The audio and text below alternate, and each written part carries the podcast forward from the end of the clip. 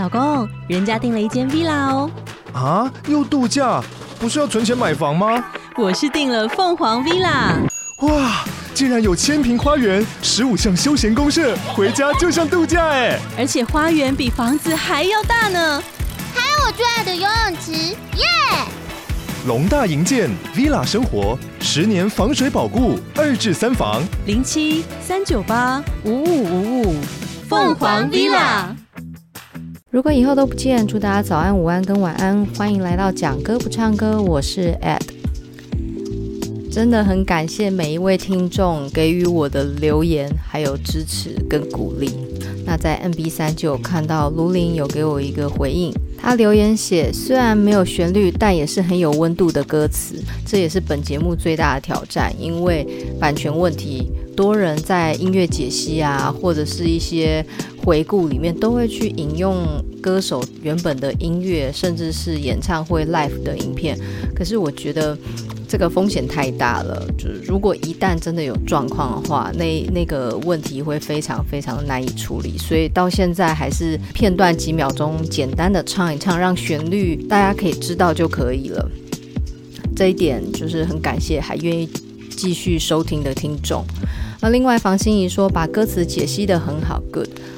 收到这样的留言，就会让我更继续愿意去创作。因为虽然这个节目我在录制的时候是没有任何的酬劳，可是每次看到有这样的回应，就会让我觉得说做这个节目真的很有意思，然后让我很多的话可以透过这个节目有出口，跟大家一起分享。谢谢两位的留言跟回应。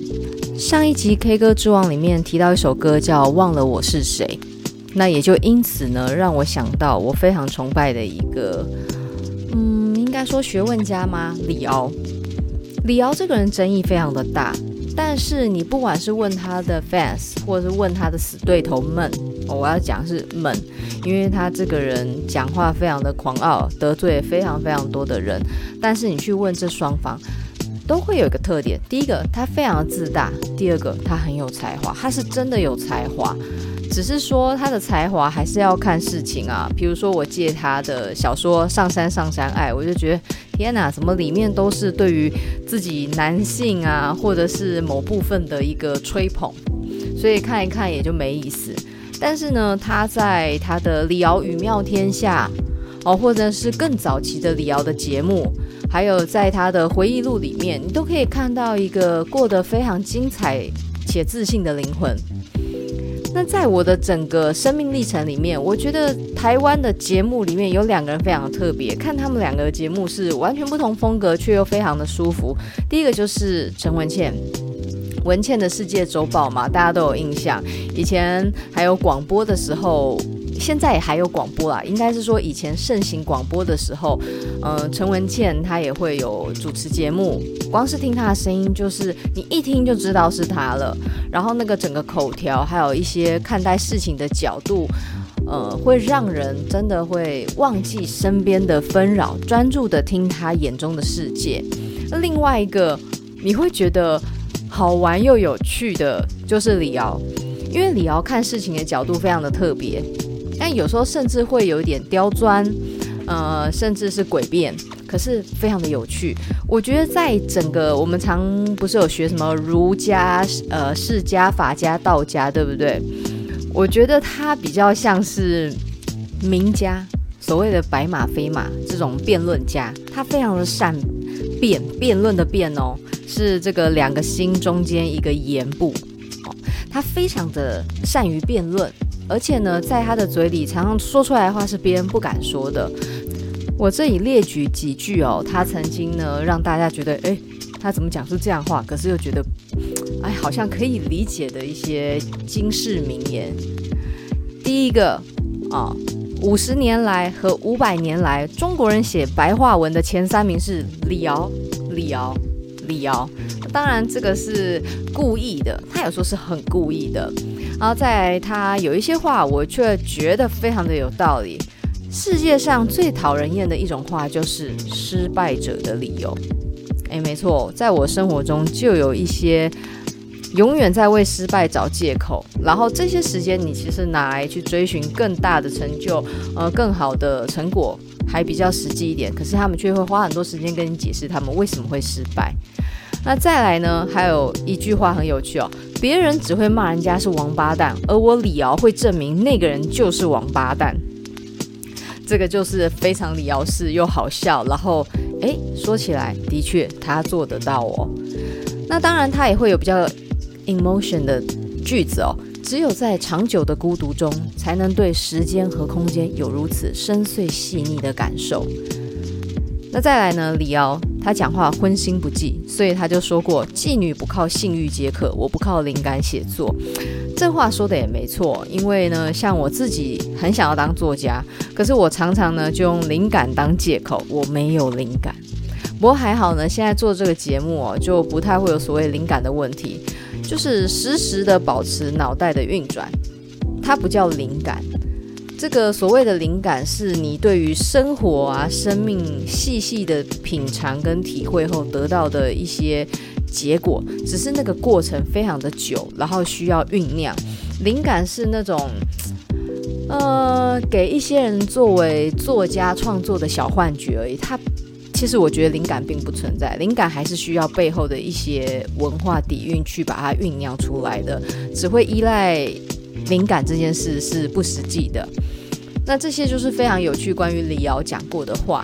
那今天为什么会谈李敖呢？因为李敖除了他的狂傲传世之外，在歌曲的成就上面有两首歌，我们上次有讲过。第一首《忘了我是谁》，第二首《只爱一点点》。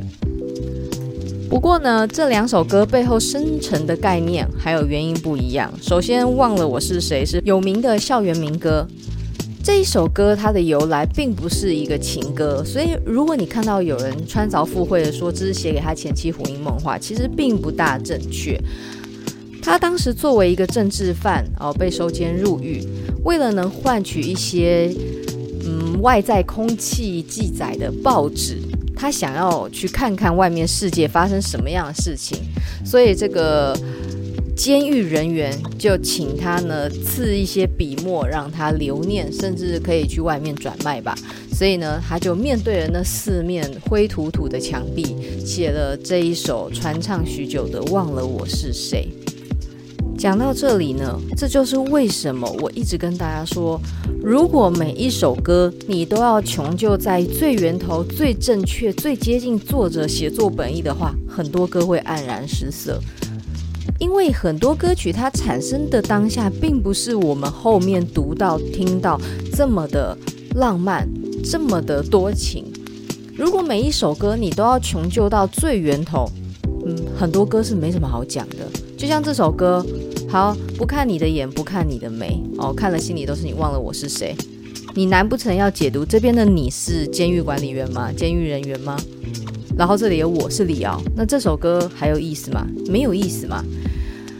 很多时候这些背景资料，它只能作为一个这首歌诞生的原因，但不能是这首歌歌词的解释。常常讲作者已死的概念就是这样哦，作者已死，你去把他的作品独立来看。在每个人心里，不同的感情、不同的故事，解读起来就非常的有味道。那今天我这个节目呢，讲这首歌，就是基于我的人生历程，基于我的故事、我的回忆。你看，像《小王子》这本，呃，很浅显易懂的小小哲学爱情书。来，我们现在穷究源头，你不可能小王子要去对应圣修伯里，然后玫瑰花去对应他的爱人，然后狐狸去对应谁谁谁谁谁。那这个小王子的故事，别人都不能套用了，不能延伸了，只有圣修伯里能用了。那这个故事读起来就没意思。所以我们在解读文字的时候，要保留一定的弹性，一定的距离啊。但是呢，也不能太远嘛。你远过头的话，里面没讲的事情，我们硬去解释，就像我们上次讲 K 歌之王一样。灵系它摆明了这些词句就是一个很普通的句子的过场，你硬要每一个字把它抓出来去对应，只要对到这个字的都是灵系要放，那就不正确了。那今天这首《忘了我是谁》，它的原唱呢是王海玲。你去听歌的时候，会觉得它非常的有民歌时代那种干净嘹亮的一个审美标杆。我当时就是喜欢这样的唱法。那如果呢，你跟我一样非常喜欢李敖，你就知道在李敖语妙天下，他的片头曲就是《忘了我是谁》的最高音。诶，以前的人唱歌真的很强悍，他们的高音是非常清澈、非常干净，而且很扎实。你去录音波，那个音波是不会断的。像如果我在唱高音，你去看我录音档，全部都会断裂，因为我的声音是气虚不稳的。那简单讲一下王海玲哦，她在一九七九年呢冬季的时候，以北一女学生的资格参加金韵奖，那最后赢得了冠军，并且在同年灌录了这首《忘了我是谁》，收录在金韵奖的第六选集里面。这一首歌也成为她走红整个校园民歌界的代表作。但是呢，她现在呢已经转为幕后工作了。不过她的学生就有包含知名歌手，等于说。他以歌手出道，最后呢，也在这个歌唱界里面贡献了一份心力，大概是这样。那他也曾经呢见过李敖，然后李敖也赠他一首，原本这个叫《忘了我是谁》，李敖就套用了《忘了我是谁》的句型，写了一首《是谁忘了我》。词是写要藏有谁藏，要躲有谁躲，藏的时候火如烟，躲过以后烟如火。要藏有谁藏，要躲有谁躲，偷偷查出他是谁，是谁忘了我。这首真的非常的难解释，它的语言不详，太模糊。可是你看，它跟忘了我是谁，以及是谁忘了我，你把它当做一个时间心境的转折，好像就比较能解释。我们红红火火的过着年轻的岁月，就好像这一首唱歌者以这首歌闻名啊，变得能见度太高太高了，却又期盼着平静的日子哦，所以说忘了我是谁。哎，等到呢过了那绚烂的一瞬间，复归于平淡的时候，又觉得我这个主体好像已经被世人所遗忘了一样。所以说啊，藏的时候火如烟，渴望那绚烂的花火可以隐匿如烟一样。等到呢，躲过了那一段非常注目的日子之后，又渴望我们那个已经不再燃烧的烟尘如火再度燃烧起来。当然，这个是我个人的解释。如果大家有更好的想法，可以一起分享一下。回到歌曲本身，忘了我是谁。其实词句都非常的简单，李敖写诗就是这样。好，我们来看一下《忘了我是谁》，旋律上次有唱过哦。不看你的眼，不看你的眉，看了心里都是你。忘了我是谁？不看你的眼，不看你的眉，看的时候心里跳，看过以后眼泪垂。在李敖节目的《李敖语妙天下》开头的片头曲，则是用了副歌最高音的地方，但是我唱不上去，我们就降八度来唱。他是唱：不看你的眼，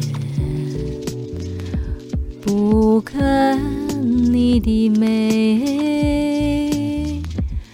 不看你也爱上你，忘了我。是谁？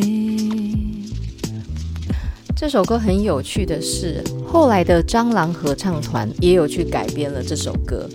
当然，在词的上面就把“忘了我是谁”这种飘渺的哲学味道极浓厚的歌词改得比较接人间烟尘一点，但我觉得少了一些感觉。不过在编曲上面却非常的新潮，而且很特别，大家可以去听听看。我也会把它拉在 Spotify 的播放清单里面。这首歌词呢，我们现在跳脱李敖他原本创作背景，简单讲一下这个词，它所展现出来，在限定的中文语境里面，它可以延伸出什么样的想法？不看你的眼，不看你的眉，看了心里都是你，忘了我是谁。为什么我不看你的眼，不看你的眉？眉眼可以说是人之精神所在。你看一个人一定先看眼睛，如果你先看胸部或大腿，那当然就是嗯每个人的喜好不同。但是正常来讲，我们会先看一个人的脸，那脸最大的重点、最大的光就是来自你的双眼、你的眉眼之间的那种神韵。为什么我不去看你？因为呢，我觉得我如果看下去那一眼，我就是一瞬间个永恒，我没有办法再忘记你了。所以看了心里都是你，忘了我是谁。那如果我真的看了你，而造就了这个一眼瞬间的永恒，会造成什么事呢？所以他说，看的时候心里跳，看过以后眼泪垂。我看了你之后，我会心跳，我会澎湃，我会爱上你。可是爱上你随即而来就是我会失去你，我不能拥有你到永远，因为不能拥有你，不能永远的和你在一起，我为什么要开启那第一眼呢？呃，这是有点逃避的感觉，但是呢，这也是最深情、最深情的。所以我们在《花样年华》里面的句子哦。这个陈珊妮老师她有写过《花样年华》这首歌，那里面的歌词呢，其实也是有一种模模糊糊的哲学味道。大家听我讲来就知道为什么会这样说了。因为呢，他的副歌是“让我狠狠想你，让我笑你无情，连一场欲望都舍不得回避。”好，他说让我狠狠想你，让我笑你无情，连一场欲望都舍不得回避。那我们跳到这里，忘了我是谁，等于说这两首歌它呼应一件事情，因为无情所以有情，什么意思呢？我不想开启爱情的折磨与痛苦，所以我拒绝了这第一眼的接触。这是忘了我是谁里面的精神，而到了《花样年华》里面的句子，它就变成是说：我觉得你很无情，你知道我们是没有结局的爱情，为什么你当初不拒绝我，不回避我，然后你去接受了我的感情，让我们这段爱情延续之后却没有结果，造就了终身的遗憾跟难忘，然后这份痛苦会持续到我死了之后，这就是这两边在对话的一个过程。哦，这是我的想法，欢迎大家讨论。一样，再度免责，到底多怕多玻璃啊？不过呢，这首歌后半段它是一种救赎了。为什么呢？他后面唱：不看你的眼，不看你的眉，不看你也爱上你，忘了我是谁，忘了我是谁。尽管呢，我努力的不要去看你，不要去注意到你，终究也是徒劳，因为我不看你。我还是爱上你了，甚至呢，已经把我这样的一个主体给忘记了。这一切的徒劳是爱情造成的，既美丽又伤感。因为呢，他终究就像被丘比特的箭刺中一样，他还是爱上他了。这就让我想到维纳斯的儿子丘比特，因为呢，母亲非常嫉妒一个人间公主的美丽，命令他去，就是伤害她。可是呢，当丘比特看见那个公主的时候，不禁呢失神，让箭刺到自己的手指。在那一刻，他就爱上眼前这个人间的少女。这个故事非常的忘了我是谁。你看，丘比特从此就真的忘了他是一个神。他能做的事是有限的。我们常讲神好像万能，但是呢，在希腊神话里面的神受尽各种人间的七情六欲，反而比人更绑手绑脚。那这个故事呢，后来就衍生成《美女与野兽》了。对，《美女与野兽》的原型根基于希腊神话，大家可以上网看一下，就是关于丘比特跟赛姬的故事。不过呢，它的别名正确比较容易查，是丘比特与普赛克。这个故事的连结我再贴给大家。这首校园民歌，所谓自己唱自己歌的这个运动里面的名曲《忘了我是谁》，也受到李敖的一个称赞。他在节目里面一向自大，他说，作曲者许汉君跟唱歌者王海玲他们的诠释。其实呢，让这首词增辉非常的多，而且他认为呢，比词本身还要好很多。那可见呢，这首词对他来讲，的确就是一个牢狱生涯的一个回忆，跟随手的一个笔下文字而已。为了今天的节目啊，其实我就把《李敖与妙天下》里面两集再拿出来重看。看完的时候，其实非常伤感，然后就是会掉眼泪，因为他李敖二零一八年离开这个世界的，离现在大概也五年了，可是却觉得这件事不存在一样，他好像还在。然后你只要点开他的节目，他那谈笑风生的样子就活灵活现在你面前。还好有这些媒体的记载，也还好他不是很避俗，愿意去录节目，愿意去表现他自己。不然我都没有办法把他的任性再温习一次。他那吹牛吹得非常开心，完全不害臊的样子，都让我无比的怀念。哦，包含他在节目里面。边跟你说他为什么接下来在播放歌曲的时候，他必须要用指挥棒指着文字上面的歌词哦，因为呢，他不想要像个傻瓜一样让大家听歌看着他的脸，于是呢，他就拿京剧里面一个手法叫打脸转身哦，告诉你这样避免尴尬，不忘顺便批评一下西方的歌剧没有这样的一个习惯，所以搞得呢。男高音唱的时候，女高音傻傻站在那里被喷口水，然后女高音唱歌的时候，反之也被喷口水。呃，不忘吹红国粹，不忘去骂一骂西方文化，很可爱的一个人。我相信认识我的人，如果知道我非常喜欢李敖，就会完全可以理解我这诡异的地方在哪里。从以前哦，就是有一点叛逆，然后有点愤世嫉俗。这个在国小三年级的那个导师评语里面就有写，非常愤世嫉俗的一个孩子。到了大概高中吧，国中、高中那个转接期的时候，爸爸在看李敖，我也跟着看。里面李敖说，他这一生呢，就是要为反对而反对。他的立场不是跟着政党而变动，而是呢。